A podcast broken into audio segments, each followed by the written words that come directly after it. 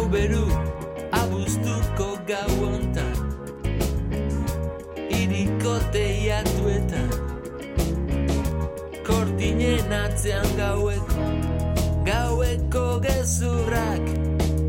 Ah, Betirakoa modiozko promesak Biotzean izkutatzen dira. Gaur bezelako gau batian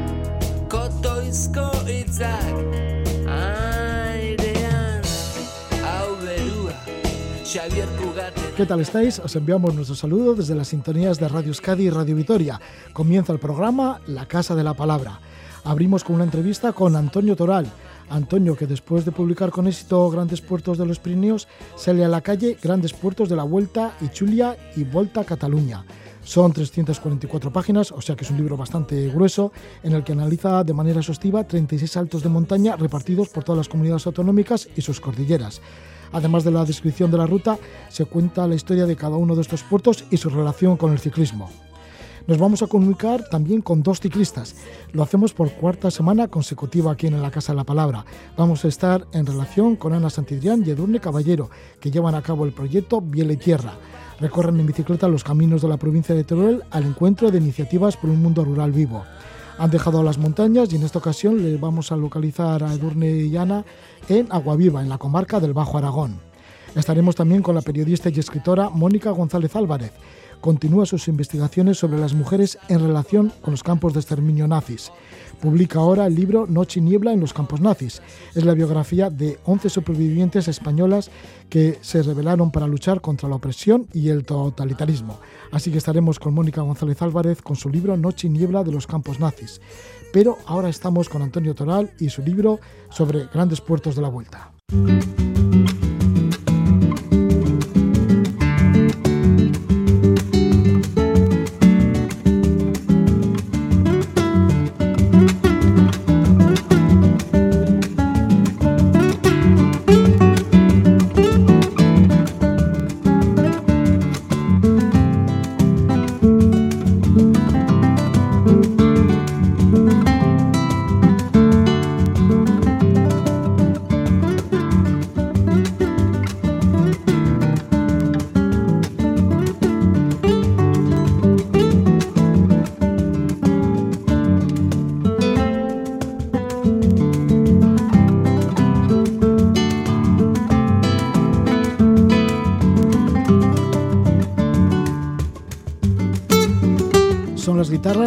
Y Juan Salinas en el tema Sigue. Y vamos a estar hablando con Antonio Toral. Él es ciclista, escritor nacido en Jumilla, en Murcia. En 2017 publicó Grandes Puertos de los Pirineos. Acaba de salir la segunda edición de Grandes Puertos de los Pirineos, que ha sido todo un éxito. Además, ha editado en Francia, en francés. Esto en el año 2018 y en Francia también se ha agotado. Y ahora aparece su segundo libro. Lleva el título de Grandes Puertos de la Vuelta, Ichulia y Volta a Cataluña. Analiza al detalle 36 saltos de montaña, algunos de ellos de varias vertientes, a lo largo y ancho de todos los macizos montañosos y todas las comunidades autónomas, incluidas las insulares como Baleares y las Islas Canarias. El texto relata la historia de las carreras ciclistas, describe cómo es cada uno de estos puertos y ofrece datos sobre su dificultad. Además, se ilustran con buenas fotografías del propio autor, de Antonio Toral y de su hermano Ginés. Le damos la bienvenida a Antonio Toral, ahí está en Jumilla, en Murcia. Muy buenas noches, Antonio. Hola, muy buenas noches. Bien, pues enhorabuena por la gran acogida que ha tenido tu primer libro, Grandes Puertos de los Pirineos, tanto en Francia como también por aquí ya que aquí ya es la segunda edición, ¿no? Así que ha sido recompensado todo el trabajo invertido en este libro, Grandes Puertos de los Pirineos. Sí, la verdad es que aquel pues, fue mi primer libro y bueno, eh, la, apuesta que hizo Suba eh, por mí pues fue muy importante porque bueno, salió en todo, eh, en todo el territorio nacional, pues salieron salió una tirada bastante importante y bueno, eh, a raíz de eso fue en 2017, a raíz de, de, ese primer año y ver que las ventas iban bien y que el libro funcionaba bien, pues al año siguiente, en 2018, se tradujo a francés y bueno, eh, muy contento y, y, bueno, y más aún cuando estamos hablando pues de, de, que tanto una edición como otra se han agotado y que estamos hablando de una segunda edición. Tanto las cumbres del Pirineo, los puertos del Pirineo, como ahora estos puertos de grandes de la Vuelta, la Vuelta a España, la Chulia, Vuelta a Cataluña, en todos los que has revisado, esos 36 altos de montaña, los has visitado, porque una de tus máximas, también lo hiciste con grandes puertos de los Pirineos, es estar y recorrer cada uno de ellos, ¿no? Hacer cada uno de ellos. Sí, por supuesto. Eh, una de las máximas que yo tenía y que me propuse, como bien dices, pues eh, cuando hice Pirineos, eh, yo tenía que haber, yo tenía que conocer el terreno, tenía que haber ascendido cada uno de esos puertos para poder hablar y escribir sobre cada uno de ellos y lo mismo me propuse con grandes puertos de la Vuelta y Chuli y Vuelta a Cataluña. Tenía que recorrer todos los territorios, eh, por eso conocer cada uno de los puertos para poder escribir sobre ellos.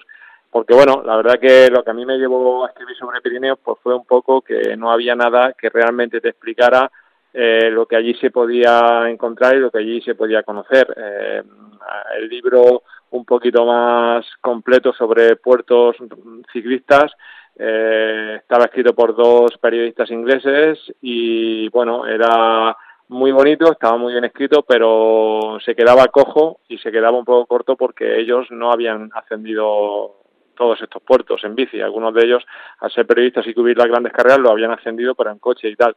Entonces, bueno, hacían relatos históricos sobre cada uno de los puertos que estaban muy bien, pero luego al ciclista aficionado como yo, pues le faltaba algo, ¿no? Entonces, pues bueno, yo cuando ya se me metió un poco en la cabeza eh, realmente plasmar y escribir lo que se encontraba en Pirineos y lo que ahora posteriormente pues se encuentra en grandes puertos de la Vuelta y Chuli y Vuelta a Cataluña, pues eh, yo tenía esa máxima y era que, yo tenía que conocer esos puertos, yo tenía que haberlos ascendido, eh, algunos de ellos en varias ocasiones, para poder realmente plasmar y explicar y transmitir lo que ese puerto en cuestión nos puede, nos puede ofrecer a cada uno de nosotros.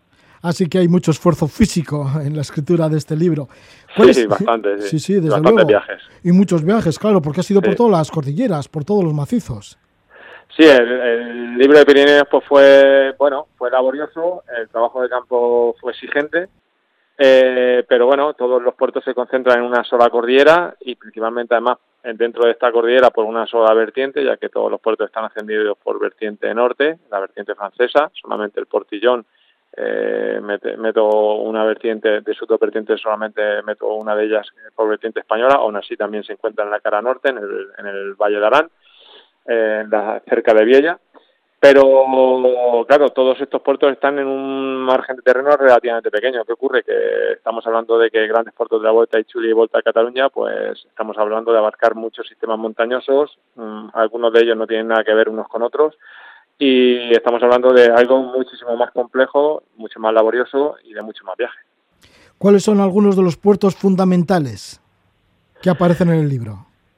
Sí, pues a mí me parecen muy importantes desde el punto de vista histórico, eh, muy relevantes también, pues porque han dado han dado cabida a grandes carreras, a grandes campeones y un poco han iniciado la leyenda del ciclismo con las montañas, ya no solamente eh, en clave nacional, sino también en clave a nivel europeo, pues los puertos Pasco me parece que tienen un, un, un pozo eh, a nivel histórico, a nivel de leyenda, y a nivel un poco de, en este aspecto, ¿no?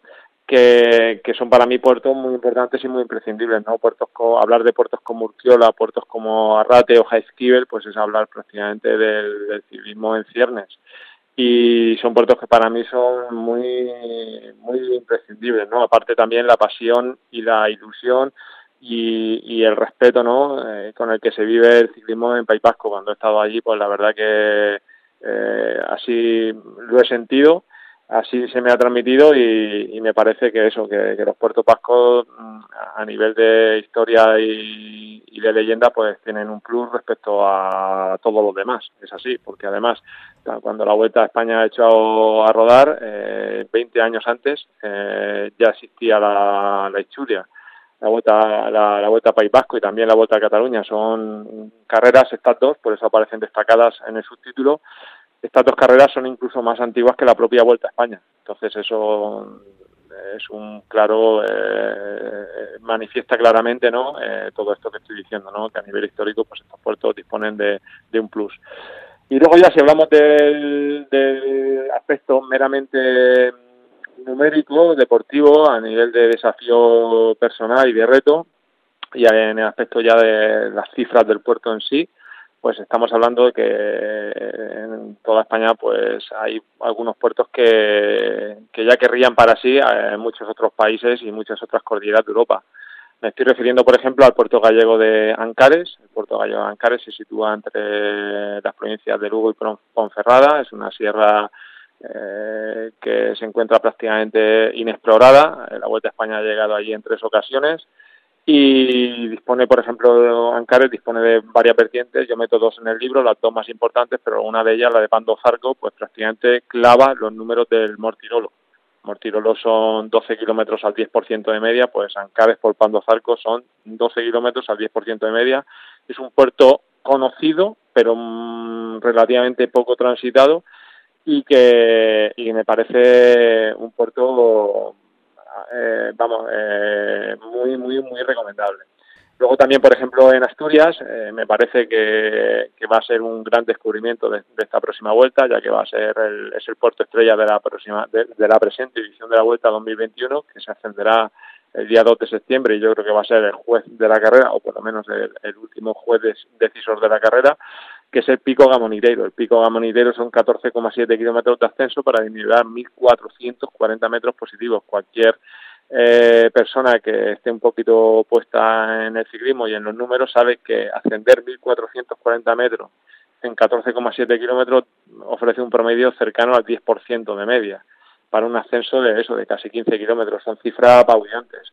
Eh, en Pirineos, por ejemplo, te digo que no hay ni un solo puerto en Pirineos que se que, tenga estas cifras que se acerque a estas cifras sí pero que tenga estas cifras eh, no hay ni un solo puerto en Pirineos eh, de todos los que hay que ha transitado el de Francia como ejemplo Tourmalet, Port de Valés, todos esos puertos están por debajo, o Vizque, están por debajo del Gamoniteiro en Asturias. Bueno, y ya si, si hablamos de, de paisaje, eh, Asturias, cualquiera que haya visitado Asturias sabe que Asturias es preciosa y este puerto del Gamoniteiro ofrece unas perspectivas y unas panorámicas impresionantes de todo lo que es la Sierra del Adamo, el Parque Natural de las Oviñas y la Mesa, Miedo, bueno, es un puerto alucinante.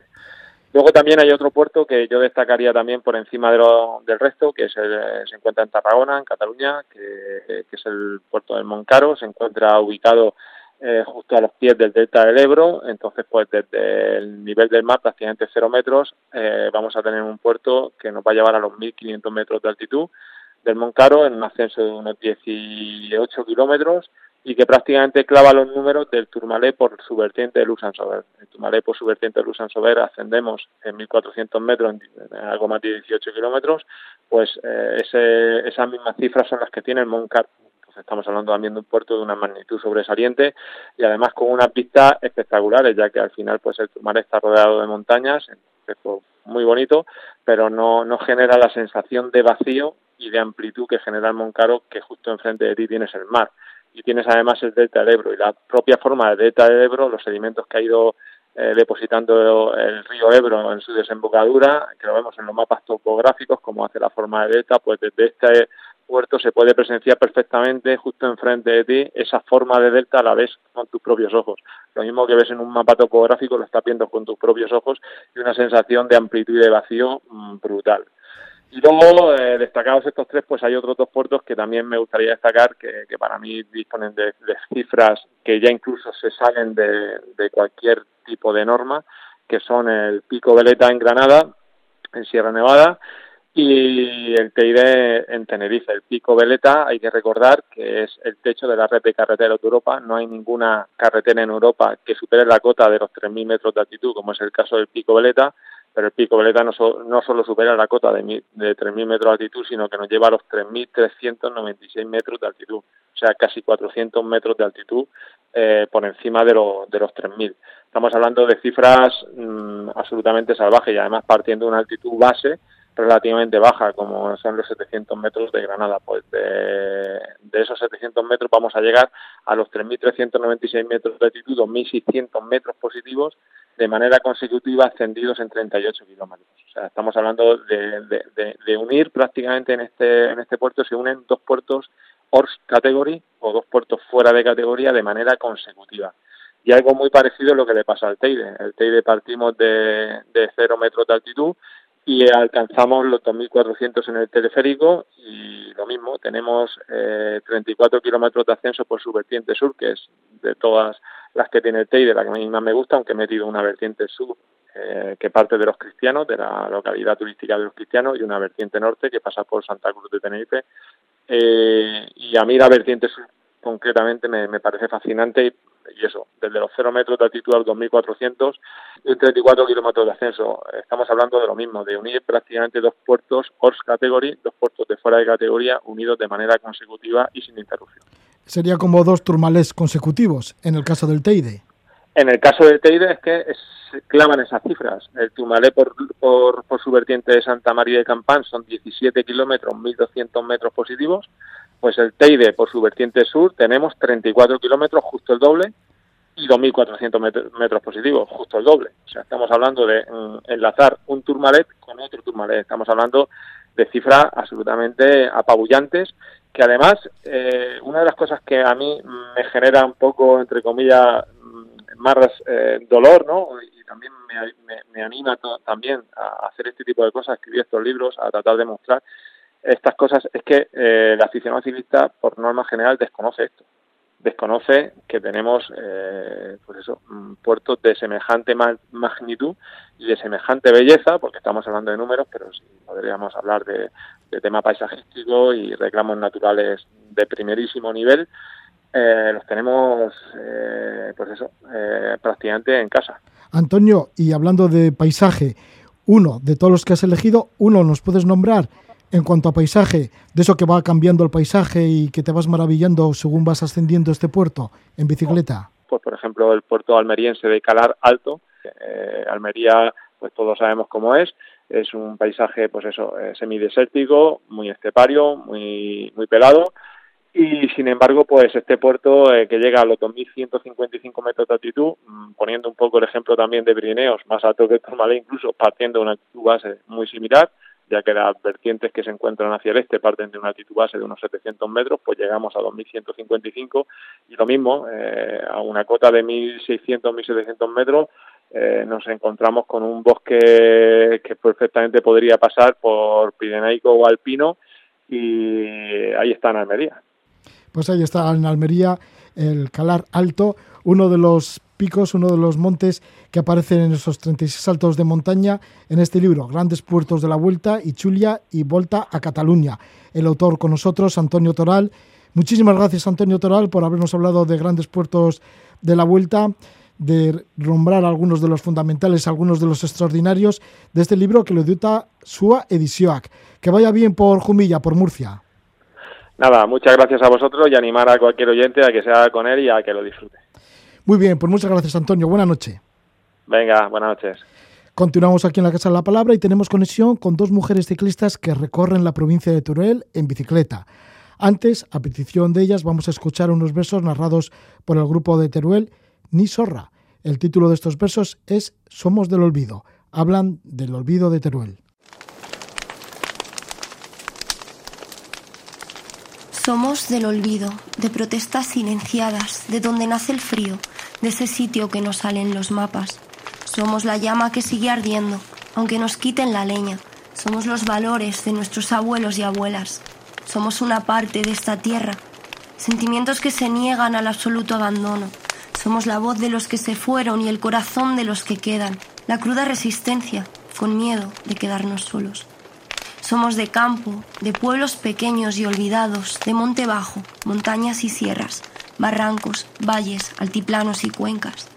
Somos de calles vacías y de inviernos largos y silenciosos, masadas y corrales en ruinas, futuro a la vista ruinoso. Escuelas cerradas y montes ardiendo, adiós a tu casa por falta de medios. Somos el camino, la voz guerrillera, la lucha que mantiene vivos los latidos de esta tierra son los versos con el título de Somos del Olvido. Lo hace el grupo musical de Teruel, Nizorra. Abre uno de sus discos este, estos versos y luego, bueno, luego sí que ya meten mucho ritmo al resto de las canciones. Música y versos que nos recomiendan nuestras invitadas, que son Edurne Caballero y Ana Santidrián. Llevan ya 45 días de trayecto sobre la bicicleta desde que salieron a recorrer la provincia de Teruel llevan a cabo el proyecto Viela y Tierra, documentan en textos y vídeo iniciativas por un mundo rural vivo. Esta es la ya la cuarta conexión, la cuarta semana que tenemos con Edurne y con Ana de Biela y Tierra para que nos hablen de estas iniciativas que van recogiendo por el camino. Les damos la bienvenida. Edurne Caballero, muy buenas noches. Hola, buenas noches, Roge. Ana Santillán, buenas noches. Buenas noches. Vamos a saber qué ha sido de la última semana desde que os dejamos en la anterior ocasión, que estabais por las montañas de Teruel, pero esta vez sí que estáis ya más abajo, habéis descendido en vuestras bicicletas a lugares de menos metros de altitud. Pues sí, pues sí, mira, nos quedamos en Ejulbe y la siguiente parada que hicimos fue en Molinos, que ya estaba a menos altitud, es un pueblo muy chiquitín de la comarca del Maestrazgo y ahí fuimos a visitar un proyecto muy especial que se llama Q Centro que es un pequeño proyecto de retiro y de, y de crecimiento personal asociado a la toma de conciencia sobre la situación ambiental, social que, que encontramos y esa toma de conciencia a través de los pequeños gestos cotidianos. Es un espacio, está, bueno, está ubicado en un marco impresionante en medio de, del maestrazgo y tiene una construcción así preciosa, hecha de bioconstrucción, muy muy sencilla, en la que no utilizan ninguna energía externa excepto una pequeña placa solar. Y ellos funcionan con el ritmo solares, es decir, solamente tienen actividades durante el día y cuando se va el sol paran totalmente la actividad. Y, y, bueno, hacen, no utilizan ningún tipo de plástico ni de material externo y basan su dieta siempre en productos de temporada ecológicos y locales. Pues esto es uno de los de las iniciativas que habéis encontrado durante los últimos días, ese Centro Q, bastante curioso, hay en Los Molinos, en la zona del Maestrazgo, pero ahora mismo ya estáis en la comarca de Bajo Aragón. En concreto, me parece que estáis en el pueblo de Agua, de Agua Viva. Exacto, eso es. Estamos en Agua Viva, que nada, estamos ya bastante bajitas, a unos 500, 600 metros. ¿Cuál ha sido algún otro tipo de iniciativas que habéis encontrado por el camino? Pues de ver, eh, después de ver este el, el Q-Centro de Molinos, que nos llamó la atención porque por un lado aunaba la parte de espiritualidad y por otro la parte de activismo social, que a veces vemos que son partes opuestas, pero no, para llevar una vida consciente en Q-Centro es muy importante. Después de eso pasamos a Castellotre, otro pueblo de, del Maestrazgo, y ahí nos entrevistamos con Javier Oquendo, portavoz de la plataforma a favor de los paisajes de Teruel. Porque es que en Teruel, como en muchos otros puntos del Estado español, está habiendo una grave problemática con las amenazas que se están suponiendo las energías renovables. Y desde aquí, desde Teruel, dicen claramente, energía renovable, sí, pero así no. Porque estas, estas macrocentrales que quieren hacer, tanto fotovoltaicas como eólicas, lo único que hacen es destruir el hábitat, destruir la, la biodiversidad, desplazar las actividades tradicionales y viajar miles, miles de kilómetros la energía con la pérdida de eficiencia energética que eso conlleva y con la especulación. Entonces, claro, la problemática asociada a esto es que estos grandes macroproyectos vienen de la mano de fondos de inversión y grandes multinacionales que van a esas zonas más despobladas, donde hay poquita población, y van a encontrar, ellos creen, poca, pocas reticencias por parte de la población a instalar esas, esas grandes centrales. Por ejemplo, estamos hablando de centrales que, que aunan entre 150 y 200 molinos de más de 200 metros de altura.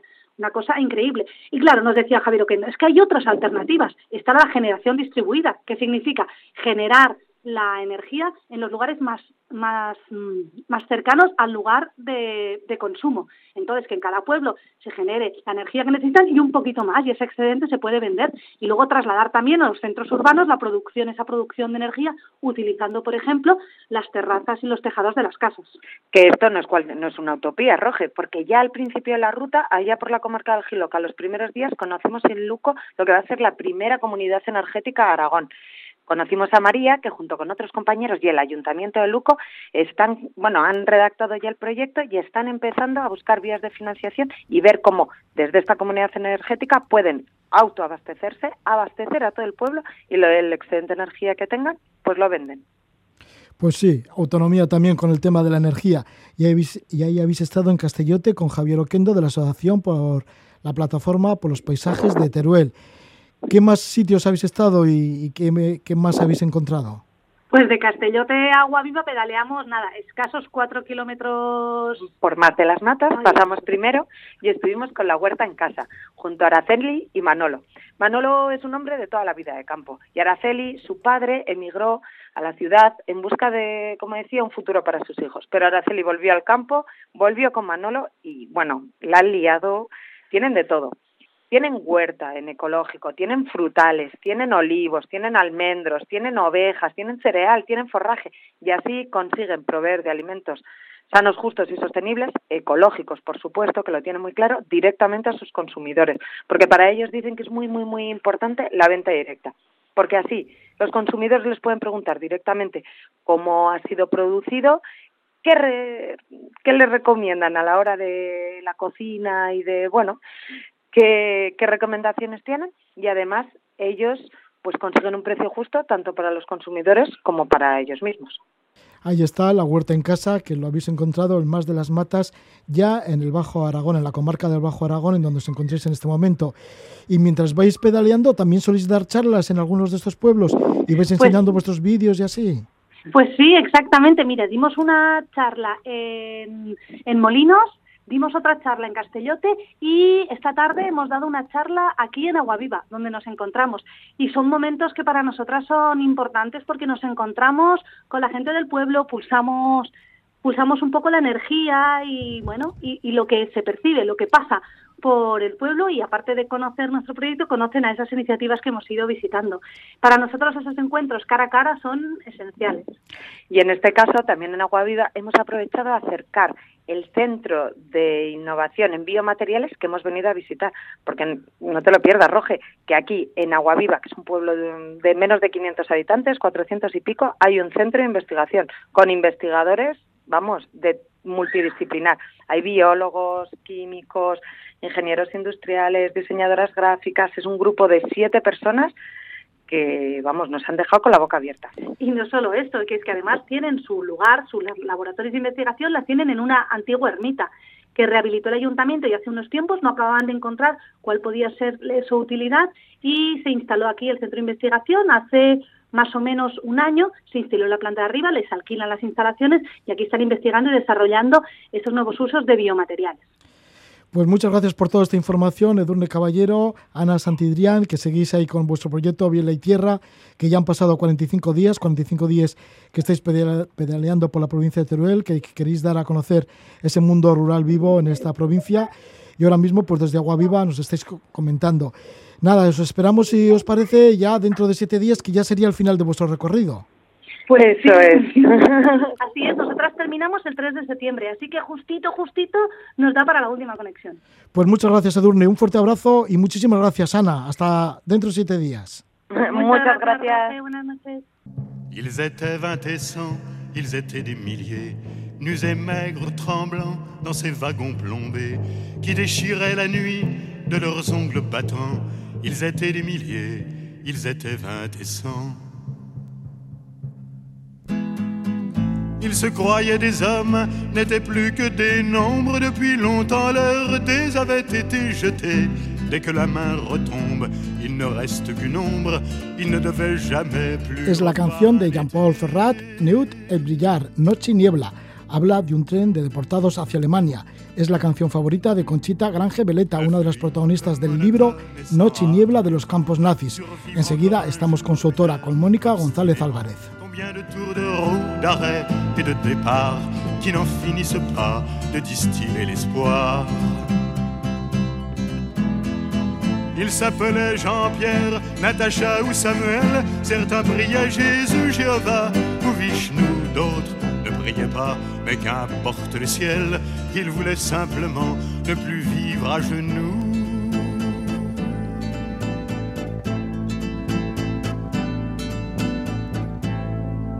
Ils n'arrivaient pas tous à la fin du voyage. Ceux qui sont revenus peuvent-ils être heureux? Ils essaient d'oublier, étonnés qu'à leur âge, les veines de leurs bras soient devenues si bleues.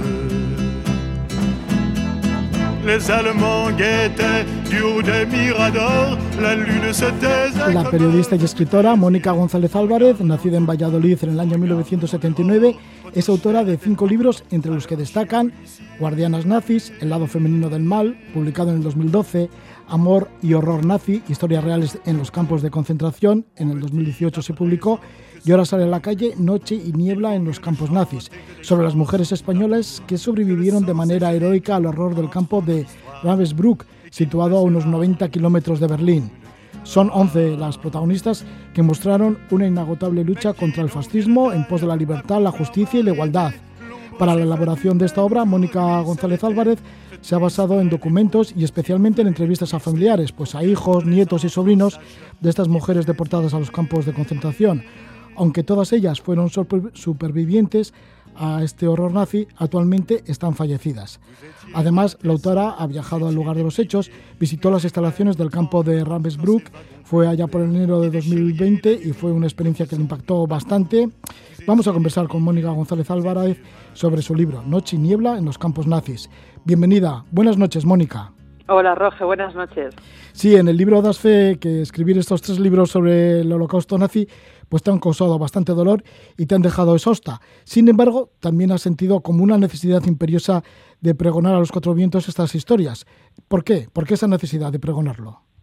Pues porque al final eh, es como una necesidad de, contar algo que no se ha contado nunca. Es decir, siempre se ha, se ha hablado muchísimo de, las biografías de grandes líderes políticos, dictadores, incluso de militares, ¿no? Pero poco se habla sobre todo de las mujeres en los campos de concentración y yo creo que con este último libro, No en los campos nazis, mi objetivo siempre ha sido eh, saldar una deuda no mía, porque yo al final he nacido muchos años más tarde de lo que ellas nacieron, sino una deuda que le debe, en este caso, la sociedad española con estas mujeres que lucharon, como tú bien decías, por la libertad, la democracia, la igualdad, la justicia, la paz, y que al final son temas que yo creo que, tocan el corazón de todo el mundo, son necesarios sacar a la luz para que no se vuelvan a repetir y sobre todo para que estas mujeres, aunque ya están fallecidas, su voz siga, siga sonando en nuestros corazones. Sin embargo, estas mujeres han quedado olvidadas.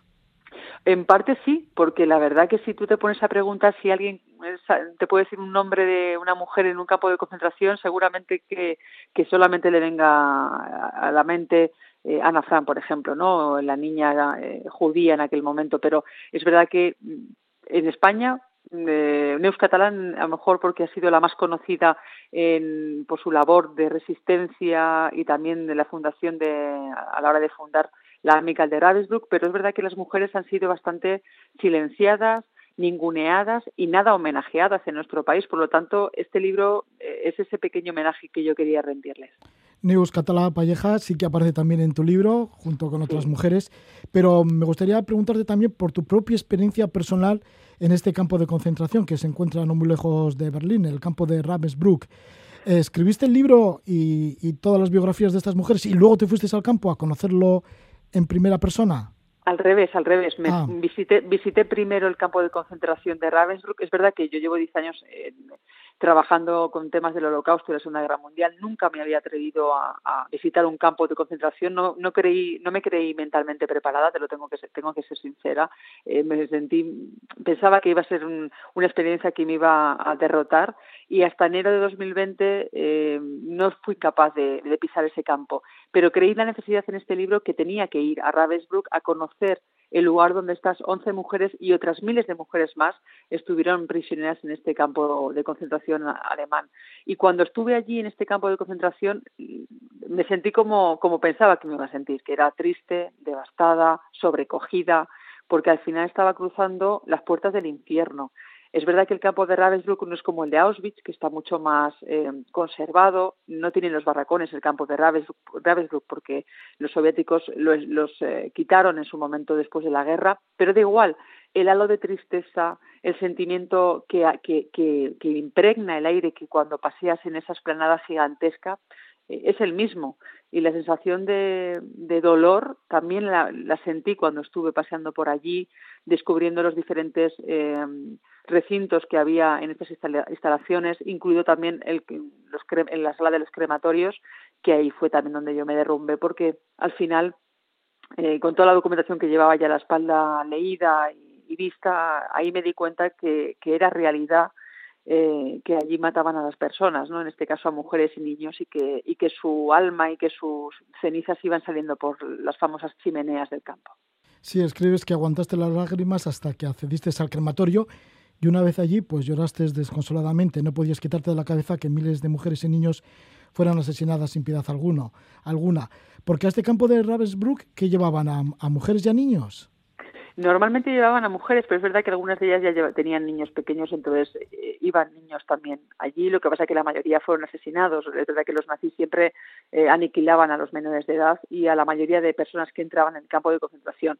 Y este campo de concentración eh, es como el, el inicio de la etapa infernal de las españolas, porque la mayoría vivían en Francia exiliadas, huyendo de la guerra civil española y se habían metido dentro de la resistencia, o sea, formaban parte de las filas de la red de la resistencia francesa y luchaban, evidentemente, contra los nazis, haciendo labores fundamentales y claves para, para, para combatir el régimen nazi, ¿no? Hacían desde labores de mecanografía y dactilografía hasta hacían de enfermeras cuando los camaradas masculinos llegaban a sus casas para ocultarse y ellas eh, los curaban hasta ayudaban a cruzar a estos, a estos hombres eh, los Pirineos para, para huir de los, de los nazis y demás. Entonces, la labor de estas mujeres fue importantísima, se cambiaron los nombres y debido a esa labor eh, tan clave fueron apresadas por la Gestapo cuando en algún momento alguien las denunció. Entonces, el primer lugar donde fueron eh, destinadas, después de pasar alguna cárcel que otra, eh, fue el campo de Ravensbrück precisamente por eso, porque los nazis pensaban que eran francesas. De hecho,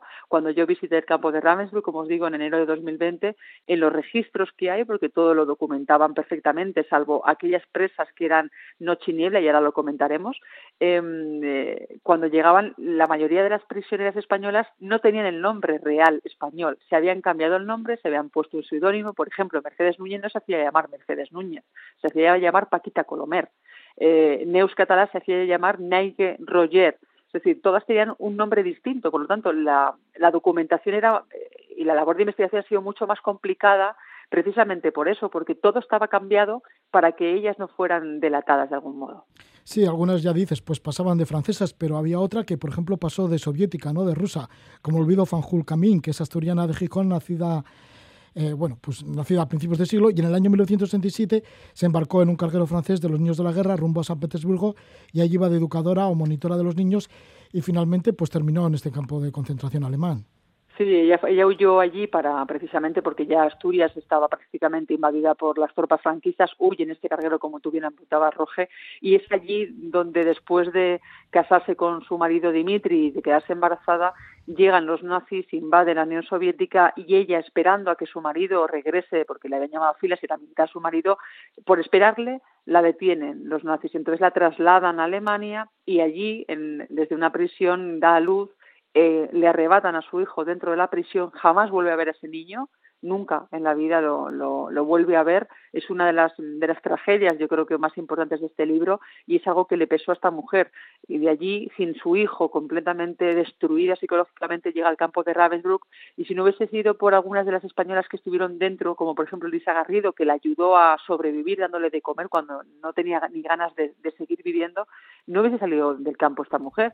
Lo que pasa es que luego cuando sale y se libera, la liberan, se casa y tiene hijos, su vida tampoco fue demasiado halagüeña, todo lo contrario, fue muy triste, tuvo una vida muy complicada, eh, porque eh, nos pensamos que cuando alguien vuelve de una tragedia así eh, suele tener el calor de los suyos. Bueno, pues esta mujer se encontró con un portazo en la cara y con la incomprensión de aquella, aquellas personas que la rodeaban.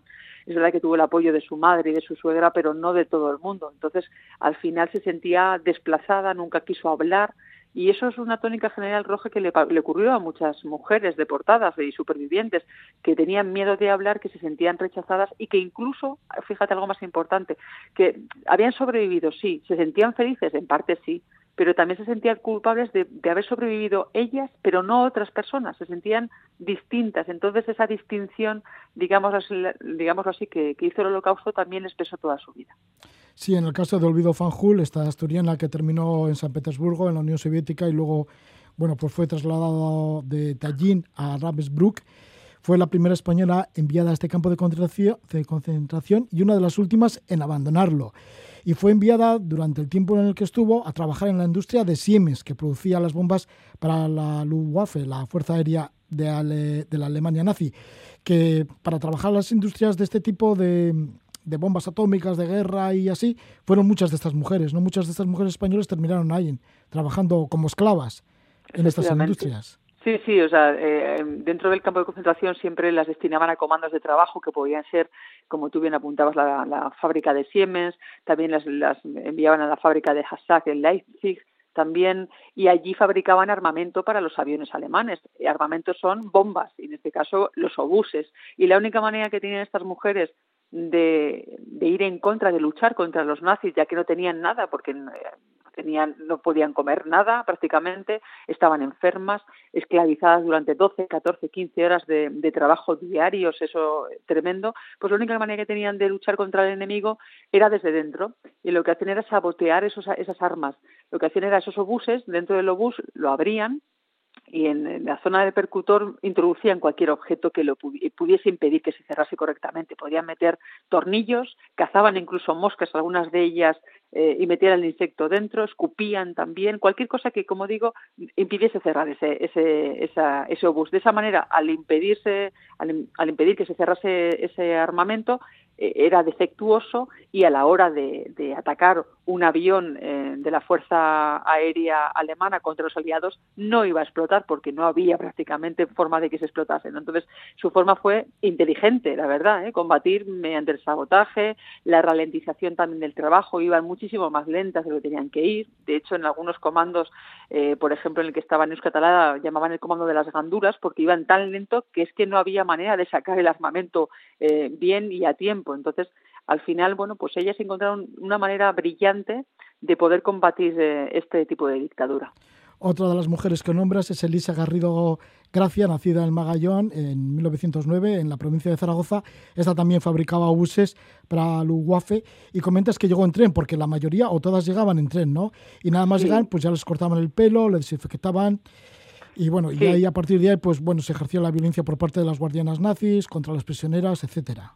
Sí, o sea, el, protocolo eh, era siempre el mismo. Es verdad que desde, desde la estación de tren, eh, en este caso de Fustemerhavel hasta el campo de concentración hay como dos o tres kilómetros, entonces llegaban entre la estación y desde allí o bien iban caminando hasta el campo de concentración o bien las llevaban en, camiones, ¿no? Entonces, eh, y luego cuando llegaban a esa famosa puerta del infierno que yo he titulado así en la introducción del libro, pues bueno, pues comenzaba ese, ese proceso de deshumanización, porque es lo que hacían, les cortaban como tú bien apuntabas el pelo, les quitaban toda la, ropa, las joyas, los eses que llevasen, les daban el famoso pijama de rayas, previamente las desinfectaban con agua a chorros, o sea, con una manguera o manguerazos las desinfectaban y de allí ya les, las asignaban un comando, un barracón determinado para dormir y un comando de trabajo para trabajar.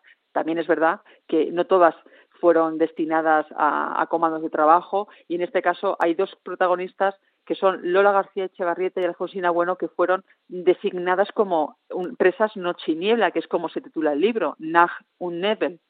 Ese, ese apelativo, esa distinción, era un apelativo que se utilizaba tanto para hombres como para mujeres para distinguir de aquellas personas que entraban al campo, eh, que, de aquellas personas que llegaban al campo eh, o, entraban al campo de concentración para ser seleccionadas directamente a la cámara de gas y a las que no. Y las que eran noche y niebla iban directamente, supuestamente, a las cámaras de gas. Y digo supuestamente porque, por suerte, Alfonsina y Lola eh, sobrevivieron. No voy a dar detalles de cómo puede ser posible que sobrevivieron, sobreviviesen, pero es verdad que estas mujeres llegaron allí con ese distintivo tan atroz que era eh, tener peores condiciones que el resto de compañeras que ya eran pésimas de por sí y luego aparte con el único el único fin final que era de ir directamente a, morir a la cámara de gas y de, y de ahí al crematorio es decir es un es una de las peores distinciones y rangos que podía haber dentro de un campo de concentración como prisionero Así que estas mujeres, una vez que entraban en este campo de concentración, para los nazis, las mujeres dejaban de ser personas y se convertían en números de identificación, ¿no? que se agrupaban en barracones según la condición de prisioneras, porque había todo tipo de prisioneras. Había judías, gitanas, homosexuales, testigos de Jehová, delincuentes comunes, presas políticas. Y bueno, pues el estatus más temido, por lo que comentas, es el Nach Nubel, ¿no? La de noche y niebla. Nebel, sí. Además, ese, ese distintivo no tiene, o sea, no, no viene porque sí. Eh, todo el nazismo, desgraciadamente, tiene un porqué. Y en, este caso, Hitler eh, puso ese distintivo porque en el año 41 eh, firma un decreto ley que se llama precisamente Noche y Niebla, eh, para eh, eh, decidir que las, las, las, personas que están en contra del régimen nazi, los presos políticos, sean deportados de forma masiva hacia campos de concentración de forma sistemática, oculta y sin ningún tipo de registro. Entonces, esos eran prisioneros o prisioneras noche y niebla. Y es que además ese apelativo, esa distinción, también la sacó de una, de una ópera. Él era fan absoluto, seguidor de, Wagner, como todos sabemos, ¿no? Eh, Hitler. Y hay una, hay una ópera que se llama El oro del Rin, de Wagner, donde hay, una, hay un canto que se llama Noche y Niebla. Entonces ahí se puede de alguna manera eh, saber o emular que ese, ese tipo de, nombre, la noche sería, por ejemplo, podríamos diferenciarlo como la metáfora de la muerte, del destino final, de la oscuridad, y en el caso del humo, del, de, la, de la niebla, perdón, sería ese humo que sale por la chimenea que sería en este caso pues eh, el, el, el, color también del, del crematorio, ¿no? De, de, las personas que están falleciendo de ese crematorio que están quemando. ¿Cuál era la violencia que ejercían las guardianas nazis contra las prisioneras? Porque describes algunos de los casos de esto que pegaban palizas pues hasta dejarlas muertas. Sí, eh, toda clase de palizas y vejaciones y sin motivo alguno. ¿eh? Es decir, eh, había una serie de, normas que había que cumplir y prohibiciones. Prohibiciones podría ser que te, se metiesen las manos en los bolsillos. Eso era una prohibición dentro del campo de concentración.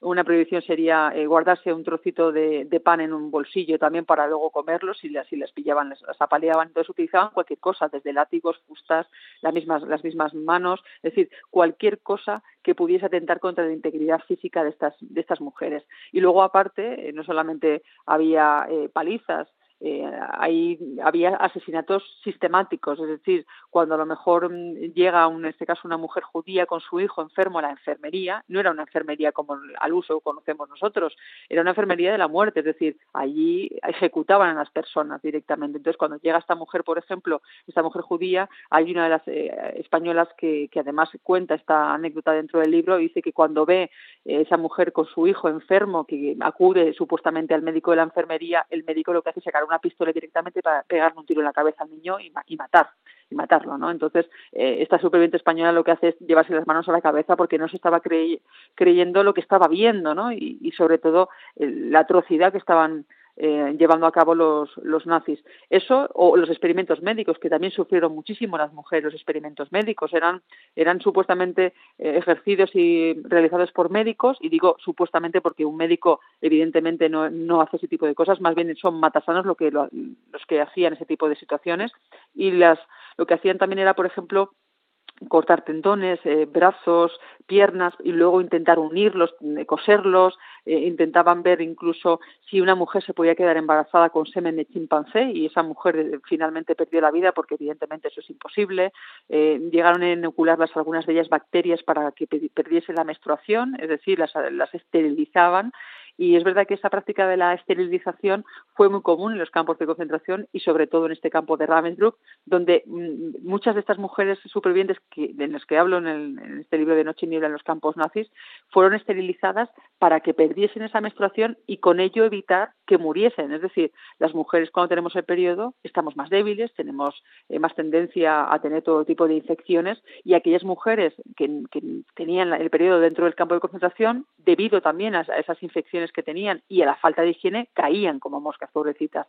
En cambio, aquellas que perdieron la menstruación pudieron sobrevivir y de hecho algunas de estas mujeres deportadas españolas, gracias, y digo gracias entre comillas, a esa pérdida de la menstruación y a esos experimentos médicos, pudieron tener más fuerza no perdieron esa fuerza, eh, todo lo contrario, ¿no? Entonces, pero aún así es verdad que, el dolor el, el, los, esos terribles experimentos que, que, que, sintieron y padecieron eh, les, llevó a tener secuelas de por vida, no solamente físicas, fíjate, sino sobre todo las psicológicas, el hecho de no poder dormir, no poder comer, eh, el hecho de tener terrores, terrores nocturnos continuamente y que una vez salido del campo ya era inviable completamente el hecho de poder tener una vida plena, que luego la consiguieron, ojo, ¿eh? es verdad que luego pudieron, yo creo, que con esa fortaleza que ellas tenían, tener una vida mejor y, te, y, ser incluso felices y reírse, pero la superación psicológica que tuvieron que tener al principio fue extraordinaria. Sí, mujeres muy resistentes, como Braulia Cánovas Mulero, que le llamaban Monique, que fue secretaria de la CNT, era de Murcia, nacida en el año 1920, tenía mucha fuerza de voluntad y gran capacidad de resistencia. Ella se levantaba una hora antes que las demás eh, se duchaba con agua pero súper helada y además se preocupaba bastante por la estética, por la limpieza, quería tener un sistema inmunatorio así alto para no enfermar, Así que eran mujeres que, que vencían todo, ¿no? y bueno, por eso igual quizás sobrevivieron. Efectivamente, yo creo que eran mujeres fuera de serie y con una capacidad eh, extraordinaria de, de, resistir, de luchar contra todo aquello que tenían delante eh, una fortaleza y un coraje impresionantes. Y en este caso por ejemplo Braulia no a la que llamaban Monique y a la que llamaron Monique hasta el día de su muerte gracias a esa a esa a, esas, a esa situación de, de poderse lavar diariamente o de mantener una disciplina adecuada con la higiene también sobrevivió. Es, decir cuando uno se deja eh, llega a la dejadez de la depresión psicológica o de la física en este caso de la higiene también estás abocado a morirte en un campo de concentración como les pasó a muchas de ellas. Y ella no estaba dispuesta a morirse en el campo de concentración, ella quería vivir como todas. Entonces yo creo que la fortaleza mental fue clave aquí. Eso y que luego también se reunían en familias, crearon sus propias familias dentro del campo de concentración de cinco, seis, siete mujeres, se apoyaban psicológicamente, se querían, se abrazaban, se daban cariño.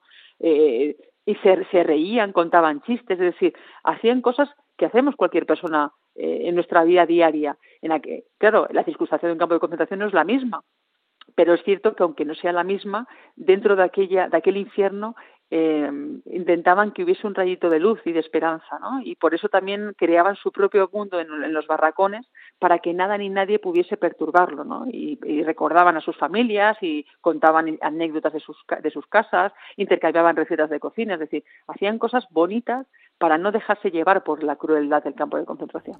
Son 11 mujeres, 11 protagonistas las que aparecen en este libro de Mónica González Álvarez. El libro es Noche y Niebla en los campos nazis sobre el campo de horror de Ravensbrück, situado a unos 90 kilómetros de Berlín. Se ha documentado, ha entrevistado a familiares, pues a nietos, a sobrinos, bueno, todo lo que sea la documentación y todas las biografías de estas mujeres aparecen en este libro, Noche y Niebla en los Campos Nazis, que lo edita Espasa. Muchísimas gracias por estar con nosotros, Mónica González Álvarez. Muchísimas gracias, Roger, por tu apoyo, por eh, darle voz, sobre todo, no, no, a mí, en este caso, que soy un vehículo, sino sobre todo voz a estas deportadas, que es la voz de la libertad, de la paz, de la democracia y de la justicia. Gracias. Mónica González Álvarez, un trabajo más de investigación de esta periodista escritora con este libro, Noche y Niebla en los campos nazis. Nos vamos y lo hacemos con la música del grupo norteamericano Walt con el tema Arcade Blue de su último disco, acaba de aparecer, el disco lleva el título de Electro Melodier, ahí está Jair Farrar, que estuvo en otro grupo también histórico dentro del country rock como es Ancle Tupelo. Aquí está la música de Sean Bolt y con ella desearos que vaya bien la noche, Gabón.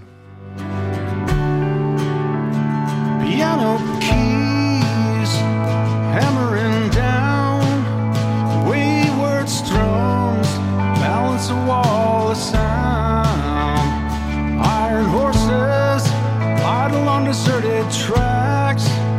Even the Pope says it's the earth fighting back. It's alright. The worst will soon be over. Let the